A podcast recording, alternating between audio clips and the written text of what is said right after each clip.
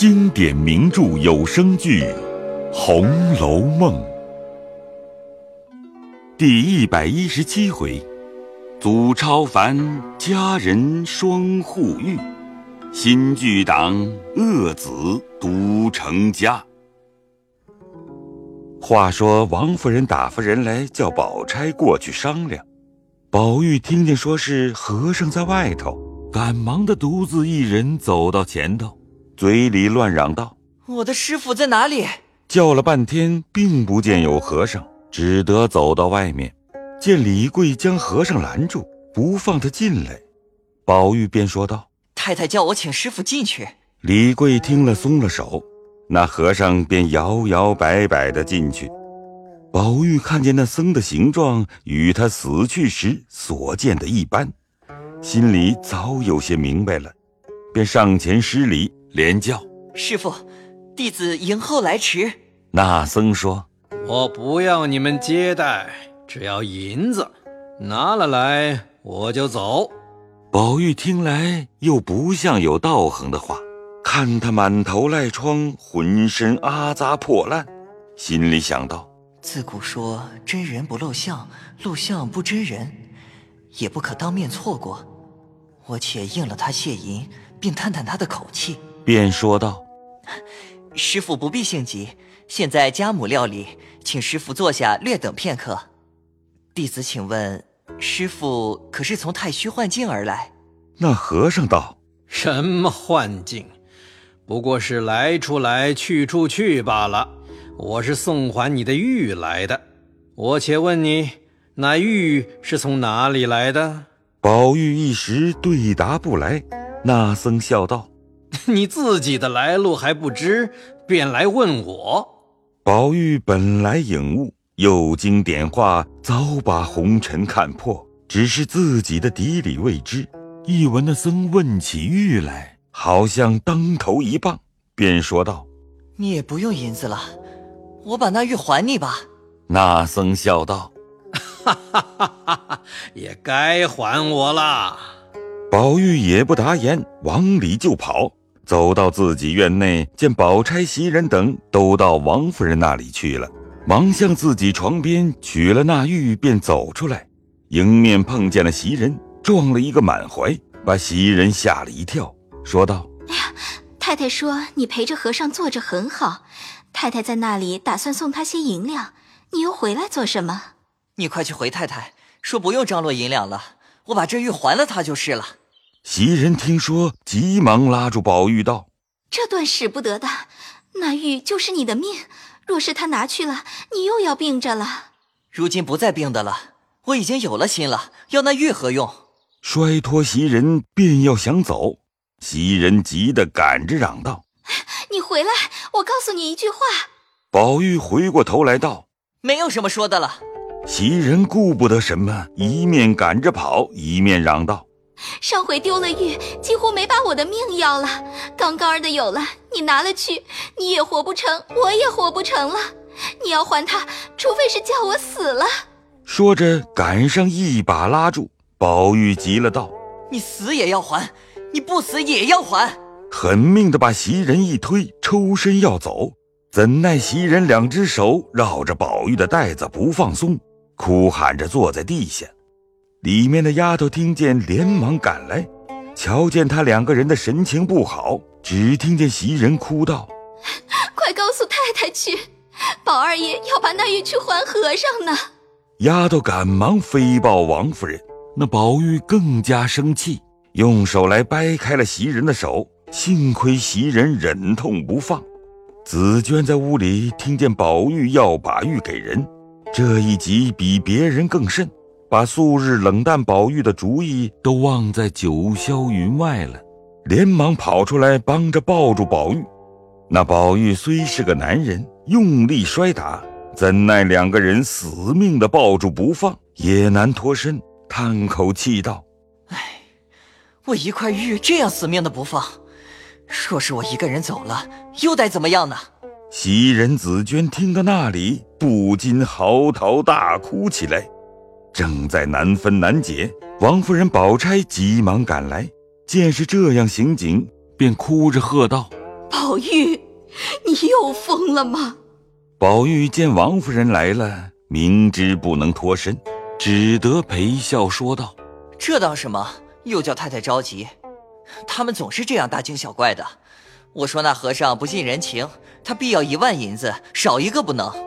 我生气进来，拿着玉还他，就说是假的。要这玉干什么？他见得我们不稀罕那玉，便随意给他些就过去了。”王夫人道：“我大量真要还他，这也罢了。为什么不告诉明白了他们，叫他们哭哭喊喊的像什么？”宝钗道：“这么说呢，倒还使得。要是真拿那玉给他，那和尚有些古怪。倘或一给了他，又闹到家口不宁，岂不是不成事了吗？嗯，至于银钱呢，啊，就把我的头面折遍了，也还够了呢。也罢了，且就这么办吧。”宝玉也不回答。只见宝钗走上来，在宝玉手里拿了这玉，说道：“你也不用出去，我和太太给他钱就是了。玉不还他也使得，只是我还得当面见他一见才好。”袭人等仍不肯放手，到底宝钗明觉，说：“放了手，由他去就是了。”袭人只得放手。宝玉笑道：“你们这些人，原来重玉不重人呐！”你们既放了我，我便跟着他走了。看你们就守着那块玉怎么样？袭人心里又着急起来，仍要拉他，只碍着王夫人和宝钗的面前，又不好太露轻薄。恰好宝玉一撒手就走了，袭人忙叫小丫头在三门口传了名烟等，告诉外头照应着二爷，他有些疯了。小丫头答应了出去，王夫人、宝钗等进来坐下。问起袭人来由，袭人便将宝玉的话细细说了。王夫人、宝钗甚是不放心，又叫人出去吩咐众人伺候，听着和尚说些什么。回来，小丫头传话进来，回王夫人道：“二爷真有些疯了。外头小厮们说里头不给他玉，他也没法。如今身子出来了，求着那和尚带了他去。”王夫人听了，说道：“这还了得！”那和尚说什么来着？和尚说要玉不要人。宝钗道：“啊不要银子了吗？”没听见说。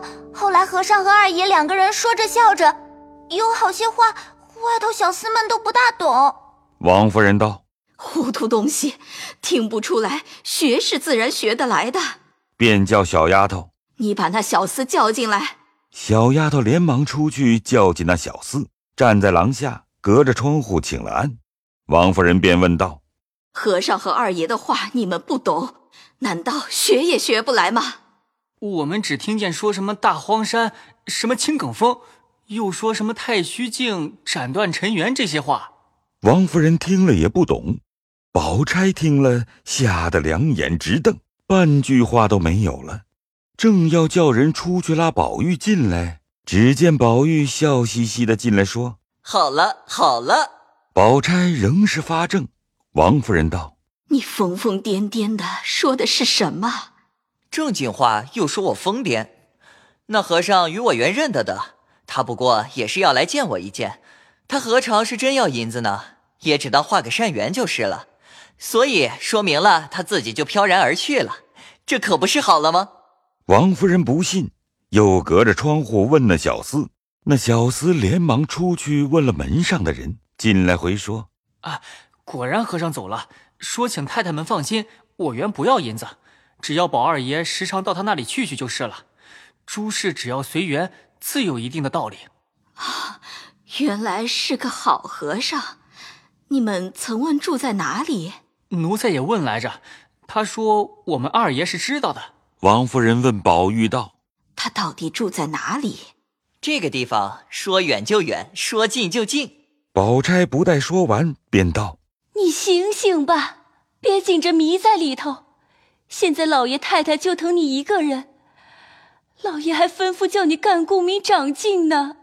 我说的不是功名吗？你们不知道，一子出家，七祖升天呢。”王夫人听到那里，不觉伤心起来，说：“我们的家运怎么好？”一个四丫头口口声声要出家，如今又添出一个来了。我这样个日子过，她做什么？说着大哭起来。宝钗见王夫人伤心，只得上前苦劝。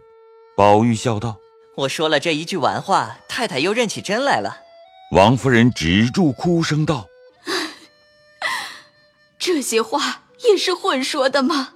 正闹着，只见丫头来回话：“莲二爷回来了，颜色大变，说请太太回去说话。”王夫人又吃了一惊，说道：“将就些，叫他进来吧。”小婶子也是旧亲，不用回避了。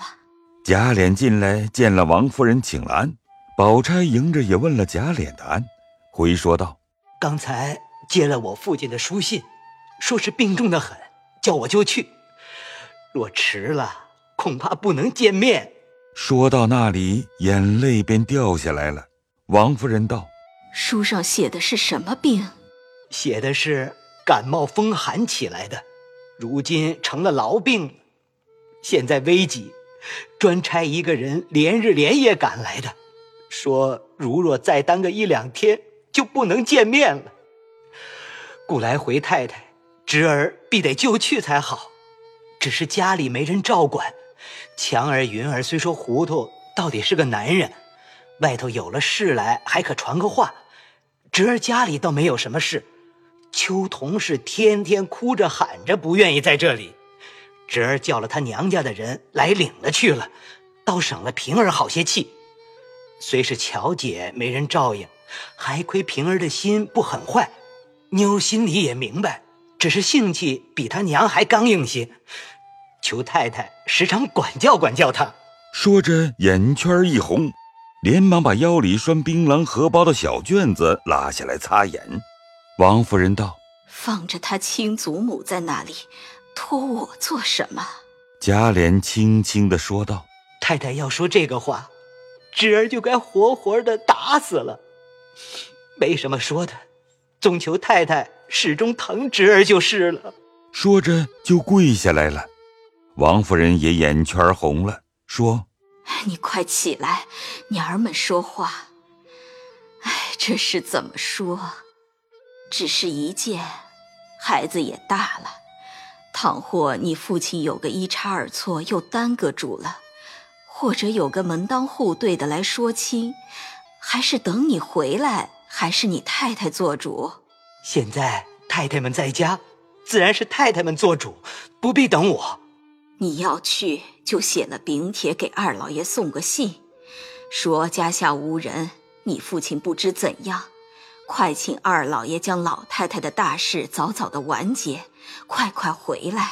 贾琏答应了事，正要走出去，复转回来回说道：“咱们家的家下人家里还够使唤，只是园里没有人太空了。包勇又跟了他们老爷去了，姨太太住的房子，薛二爷已搬到自己的房子内住了。园里一带屋子都空着，推没照应。”还得太太叫人常查看查看。那龙翠庵原是咱们家的地基，如今妙玉不知哪里去了，所有的根基，他的当家女尼不敢自己做主，要求府里一个人管理管理。自己的事还闹不清，还搁得住外头的事吗？这句话好歹别叫四丫头知道，若是她知道了，又要吵着出家的念头出来了。你想咱们家什么样的人家？好好的姑娘出了家还了得？太太不提起，侄儿也不敢说。四妹妹到底是东府里的，又没有父母，她亲哥哥又在外头，她亲嫂子又不大说得上话。侄儿听见要寻死觅活了好几次，他既是心里这么着的了，若是牛着他，将来倘或认真寻了死。比出家更不好了。王夫人听了，点头道：“这件事真真叫我也难担，我也做不得主，由他大嫂子去就是了。”贾琏又说了几句，才出来，叫了众家人来交代清楚，写了书，收拾了行装。平儿等不免叮咛了好些话，只有巧姐儿惨伤的了不得，贾琏又欲托亡人照应，乔姐到底不愿意。听见外头托了云强二人，心里更不受用，嘴里却说不出来，只得送了他父亲，谨谨慎慎地随着平儿过日子。凤儿、小红因凤姐去世，告假的告假，告病的告病。平儿意欲接了家中一个姑娘来，一则给乔姐作伴，二则可以带量她。便想无人。只有喜鸾四姐是贾母旧日钟爱的，偏偏四姐儿新近出了嫁了，喜鸾也有了人家，不日就要出阁，也只得罢了。